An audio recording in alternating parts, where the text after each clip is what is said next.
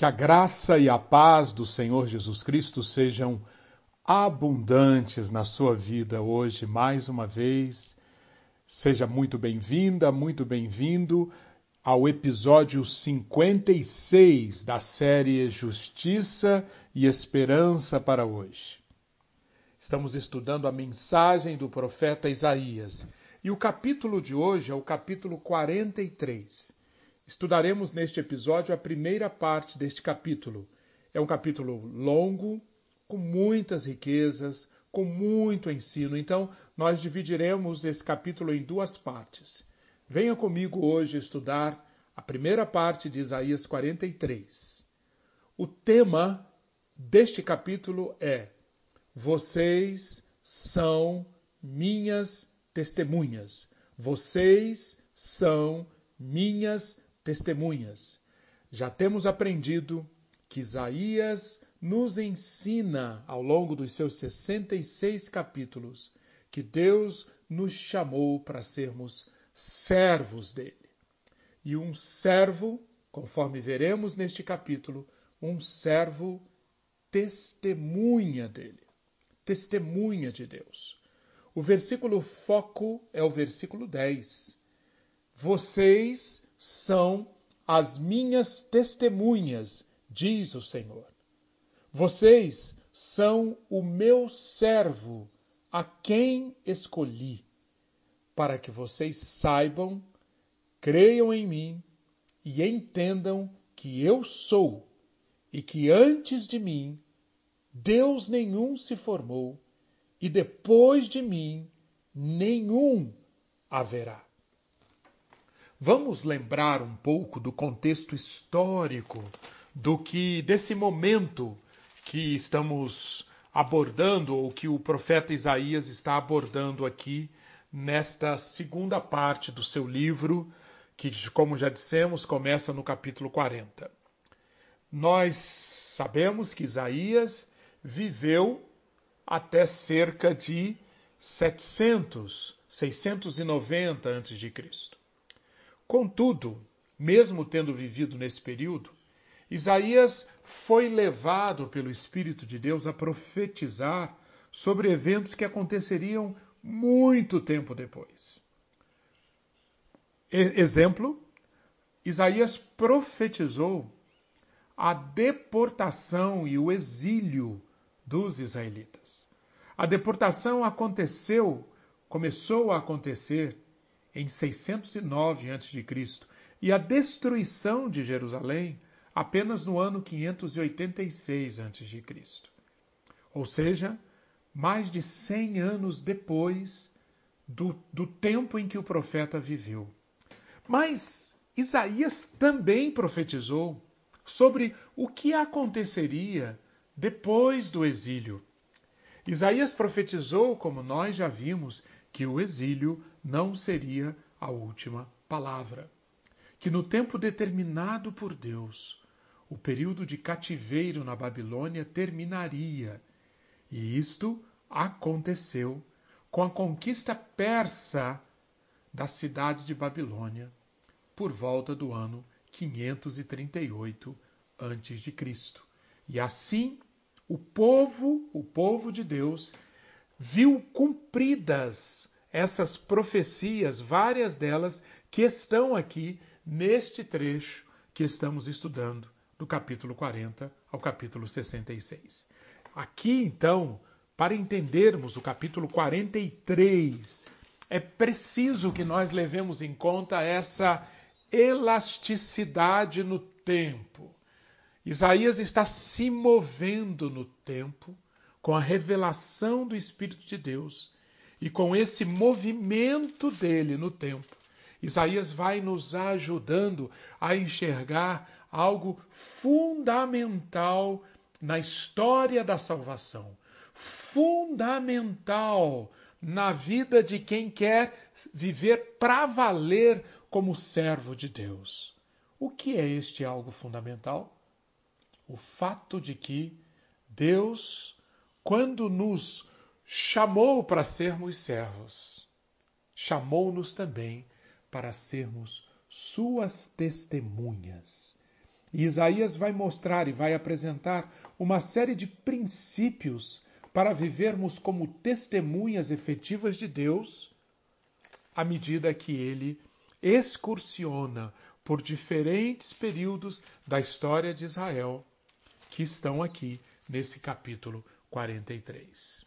Eu vou começar então, convido você para começar a, a refletir um pouco por que, que é tão fundamental, por que é tão crítico esse papel das testemunhas no plano de Deus. Ser testemunha não é algo acidental ou não é algo secundário. E isso nós acompanhamos nas Escrituras como um todo. Por exemplo, vamos começar falando do Novo Testamento.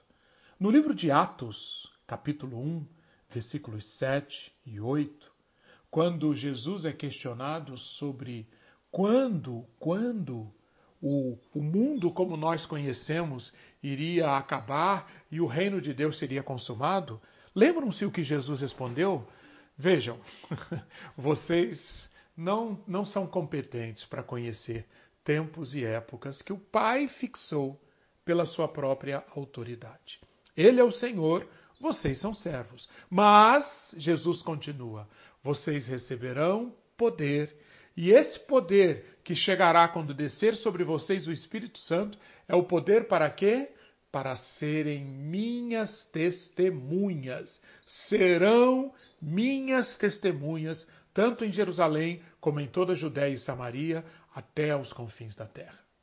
No capítulo 10 do, do livro de Atos, os apóstolos estão reafirmando esta, esta ordem, esse comando de Deus que, que Jesus deixou para eles. No capítulo 10 de Atos, versículos 42 a 43, os apóstolos dizem: Jesus nos mandou pregar ao povo e testemunhar que ele foi constituído por Deus como juiz de vivos e de mortos.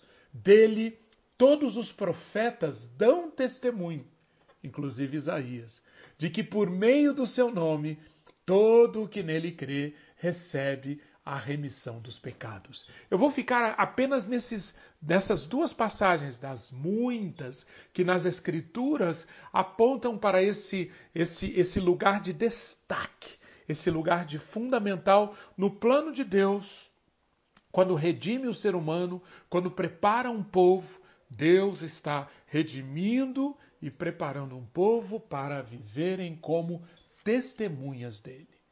O que é testemunhar?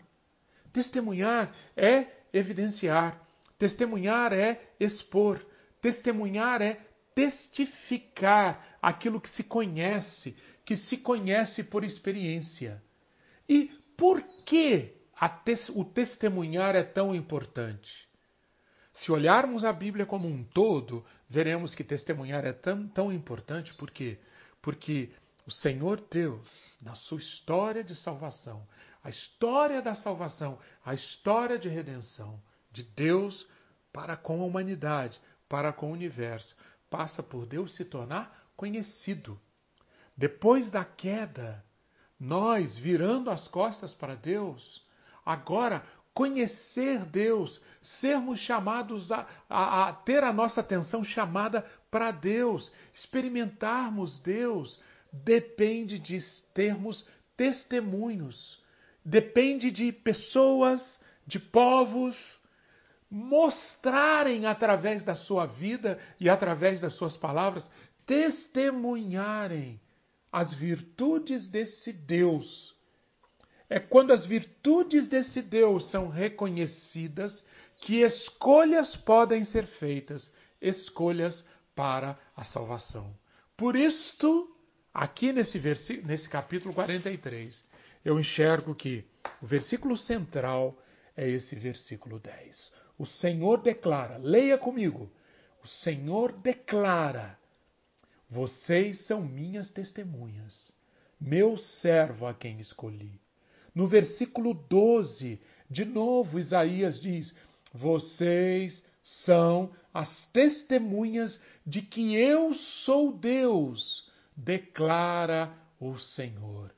Voltando um pouco ao Novo Testamento, se formos, por exemplo, a primeira de João, capítulo 1, versículos 1 a 4, total, total correlação, total coerência com isso que nós estamos vendo aqui em Isaías 43. João diz que é porque ele e os demais e os discípulos que tiveram contato com Jesus, eles experimentaram, João diz, o que vimos com os nossos próprios olhos, o que contemplamos e as nossas mãos apalparam a respeito do Verbo da vida, isso que vimos e ouvimos, anunciamos, ou seja, testemunhamos, para que vocês também tenham comunhão conosco. Mas se já ficou claro por que, que o chamado para vivermos como testemunhas, por que esse chamado é tão importante no plano de Deus, uma segunda pergunta se impõe.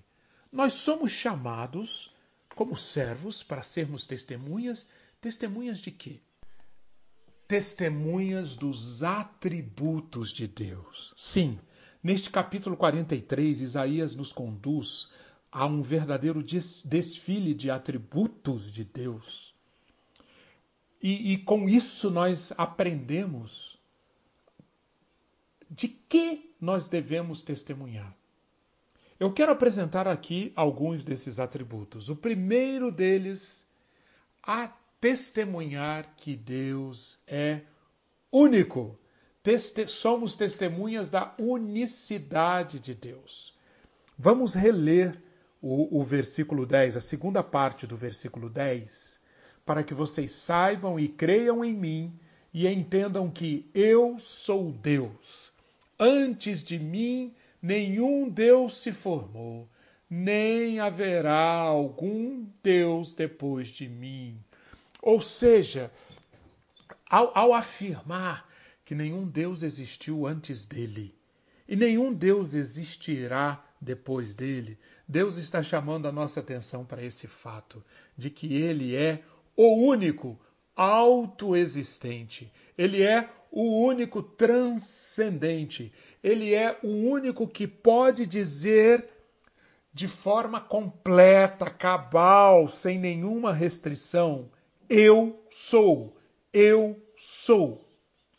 Quando Isaías contrasta Deus, Yahvé, o Deus eterno, com os outros deuses, com deuses sendo formados, certamente isto aqui é uma afirmação de que esses deuses foram gerados por mitos, por imaginação, por esforços, por desejos, enfim, por diversos esquemas humanos sobre os quais nós já falamos diversas vezes, já que idolatria é um dos temas principais da, da, da, da mensagem de Isaías.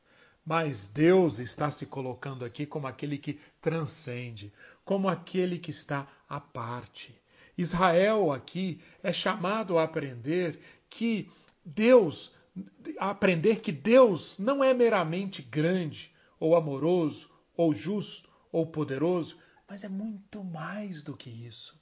Ele é, eu sou, não há outro.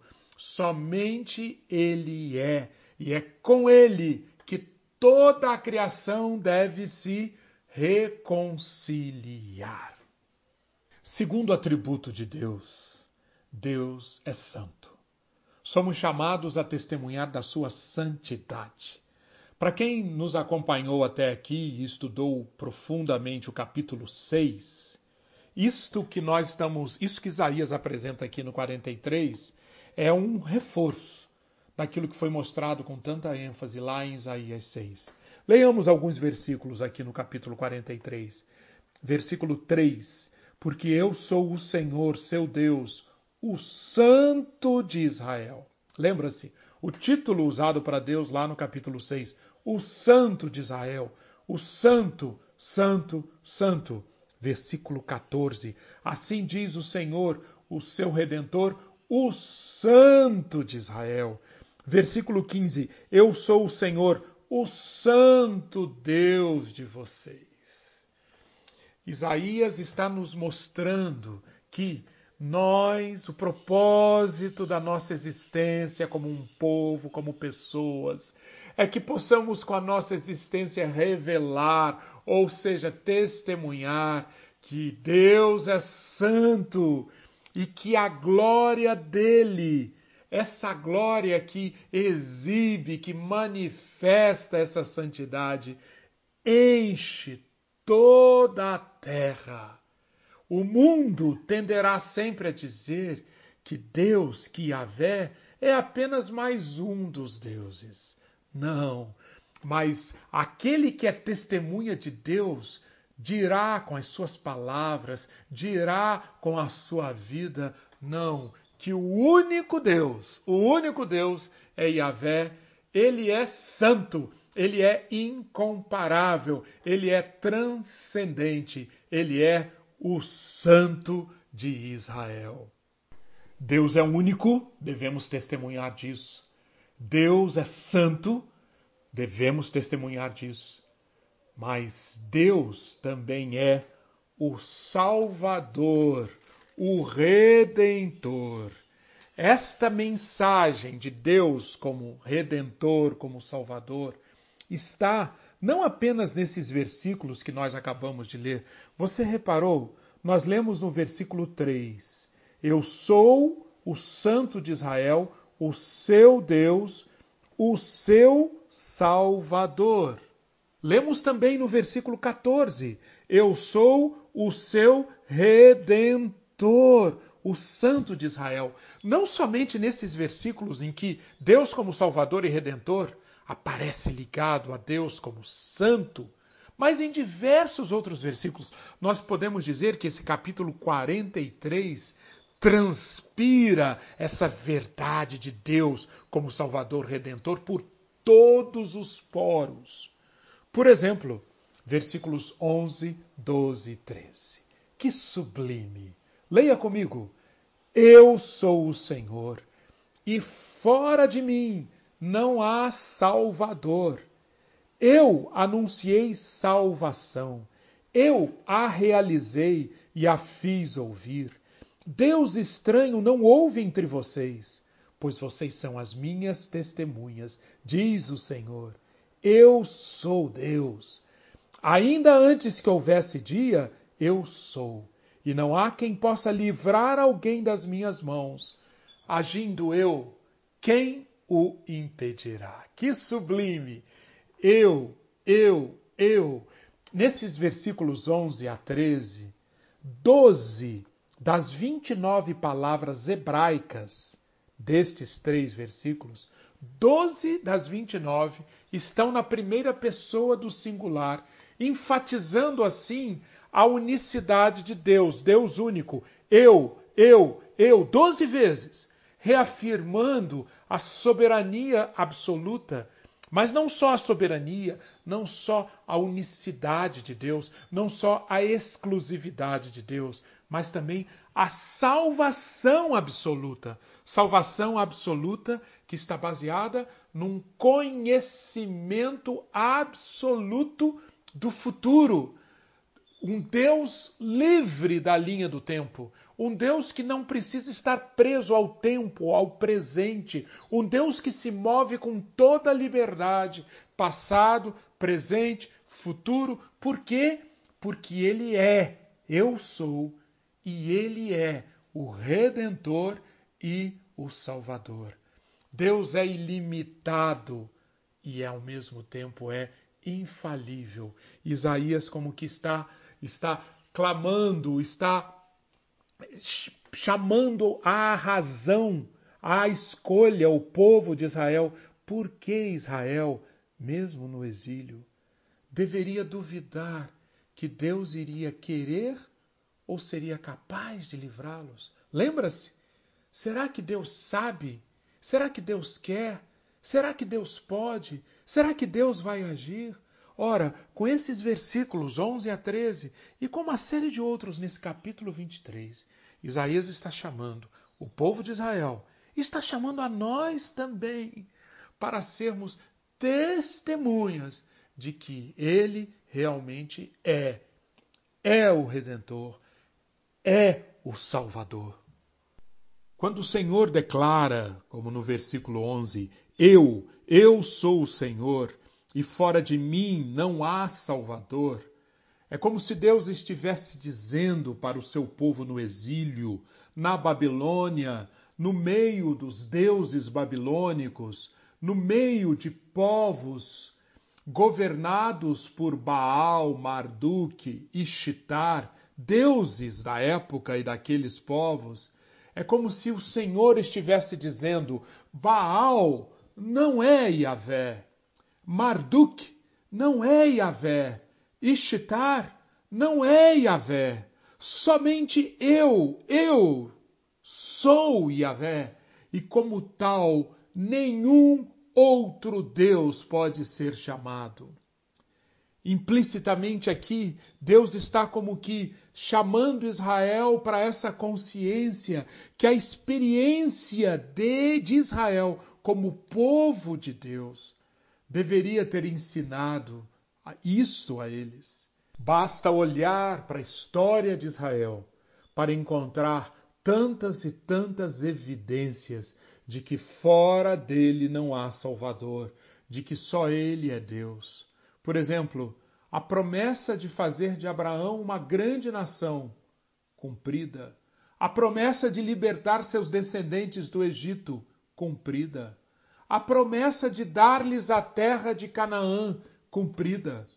A promessa de tornar a dinastia de Davi segura no trono de Jerusalém, cumprida. O que o cumprimento dessas promessas exigiu continuamente? salvação, redenção, libertação, muitas vezes sobre probabilidades impossíveis, situações em que verdadeiras improbabilidades tornaram-se evidências. Evidências que demonstraram o caráter dele como sendo aquele, o Yahvé, o eu sou o que sou para o seu povo demonstrando repetidamente a inclinação e a capacidade deste Deus para salvar. Versículo 12: Eu anunciei salvação, eu a realizei, eu a fiz ouvir. Deus estranho não houve entre vocês, porque vocês são as minhas testemunhas, diz o Senhor. Há um desafio direto aos deuses. Deus declara que somente ele. Observe novamente a presença do pronome na primeira pessoa. Eu, eu. Ele declarou, ele predisse o futuro, ele tornou o futuro conhecido. Só ele foi capaz de fazer acontecer aquilo que ele, ele predisse.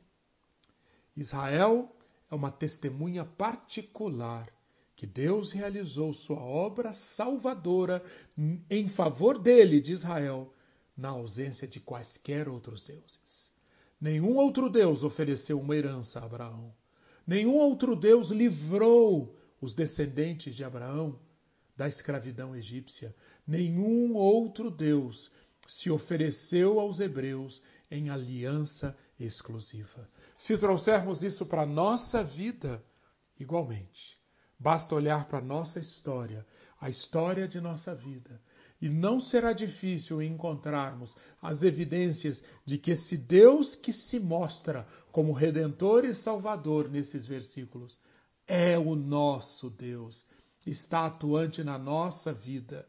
Versículo 13: Ainda antes que houvesse dia, eu sou, e não há ninguém que possa livrar alguém das minhas mãos. Portanto, agindo eu, quem pode impedir? Este versículo constitui, versículo 13, um clímax adequado às afirmações dos versículos anteriores, 11 e 12. Yahvé não é apenas Deus, ele é o único Deus, o que existe por si mesmo desde o início. Existe algum outro ser que, mesmo chamado divino, pode impedir Deus de realizar aquilo que ele determina.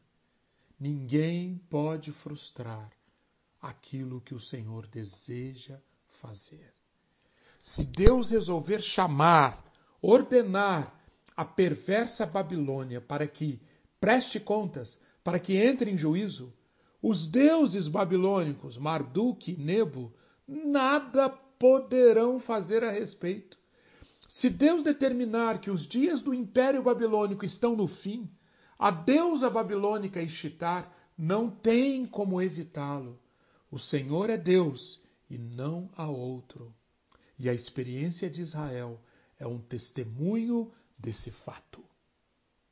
Por isso, não poderia haver uma melhor conclusão para estes versículos que ressaltam Deus como Redentor e Salvador.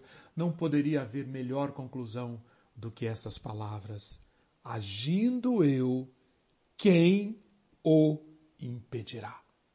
Chamados então a sermos testemunhas de que Deus é único, de que Deus é santo, de que Deus é o Salvador, o Redentor. Mas também nós somos chamados a sermos testemunhas do poder de Deus.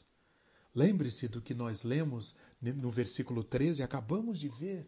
Antes que houvesse dia, eu sou, e não há quem possa livrar alguém das minhas mãos nossa vida, nossa existência, como um testemunho do poder de Deus. Mas tem mais, tem outras características de Deus aqui no capítulo 43 que podemos testemunhar. Deus é justo e verdadeiro. Sim, somos chamados a sermos testemunhas que Deus é justo e verdadeiro. Veja o que os versículos 8 e 9 dizem Traga o povo que é cego, ainda que tenha olhos, e que é surdo, ainda que tenha ouvidos. Todas as nações se congreguem e os povos se reúnam. Quem dentre eles pode anunciar isto e mostrar-nos as predições antigas? Que apresentem as suas testemunhas para que se justifiquem e para que se ouça e se diga: é verdade. Isaías então está abrindo aqui uma cena na qual Deus chama povos, chama nações para se congregarem e que aconteça um embate dessas nações com o povo de Deus e com o próprio Deus. E Deus desafia quem dessas nações pode mostrar predições antigas que se cumpriram, que venham as testemunhas dessas nações. Como se Deus estivesse dizendo: venham essas testemunhas e debatam com as minhas testemunhas, o meu povo, porque o meu povo pode dizer: isto é verdade. Em outras palavras, aqui em Isaías 43, nós temos alguns dos versículos que se unem a diversos outros na Bíblia, chamando a nossa atenção para a importância que Deus dá ao seu povo como um povo que ratifica, com um povo que declara, um povo que afirma: Deus é verdadeiro, Sua palavra é verdadeira, Deus é justo. Se vamos ao último livro da Bíblia, Apocalipse 15, 3, o, o, o apóstolo João nos permitem ver um grupo de testemunhas dos redimidos, do que experimentaram o poder redentor e salvador de Deus. E Apocalipse 15:3 diz que essas testemunhas entoavam o cântico de Moisés, servo de Deus, porque essas testemunhas eram servas de Deus e entoavam também o cântico do Cordeiro. E quando João nos permite conhecer qual é esse cântico de Moisés e qual é este cântico do Cordeiro, o que, que nós ouvimos? Grandes e admiráveis são as tuas obras, Senhor Deus Todo-Poderoso, justos e verdadeiros são os teus caminhos, ó Rei das nações. Sim, Deus conta com o nosso testemunho, com a nossa vida, como pessoas que testemunham de que o que ele diz, o que ele faz, o que ele planeja é justo, é verdade. O capítulo 43 apresenta outros atributos, outras virtudes de Deus das quais nós devemos ser testemunhas. Mas nós vamos parar por aqui, retomaremos no próximo episódio, se Deus quiser, vendo um outro atributo de Deus e vendo também qual é a transformação pela qual nós, servos de Deus, devemos passar para vivermos como testemunhas efetivas. Qual é a transformação? Qual, quais as características de uma testemunha efetiva de Deus? Isaías mostra várias destas características nesse capítulo 43, mas esse é assunto para o nosso próximo episódio. Relembro então que hoje, na primeira parte do capítulo 43, nós estudamos o valor das testemunhas no plano de Deus. Sim, na história da salvação, Deus reservou um lugar especial para as suas testemunhas. E somos chamados hoje a ocuparmos este lugar, assim como o povo de Israel, que foi exilado e que viveu esperando o cumprimento da promessa do retorno, também foi chamado a viver como testemunha de Deus. Vimos também hoje de que nós somos testemunhas. E aprendemos que devemos testemunhar que Deus é único, devemos testemunhar da santidade de Deus, devemos testemunhar do poder de Deus, somos chamados a testemunhar que Deus é justo, verdadeiro e também somos chamados a vivermos como testemunhas de um Deus que é Salvador e Redentor. Medite nisso e Deus abençoe abundantemente o seu dia. Amém.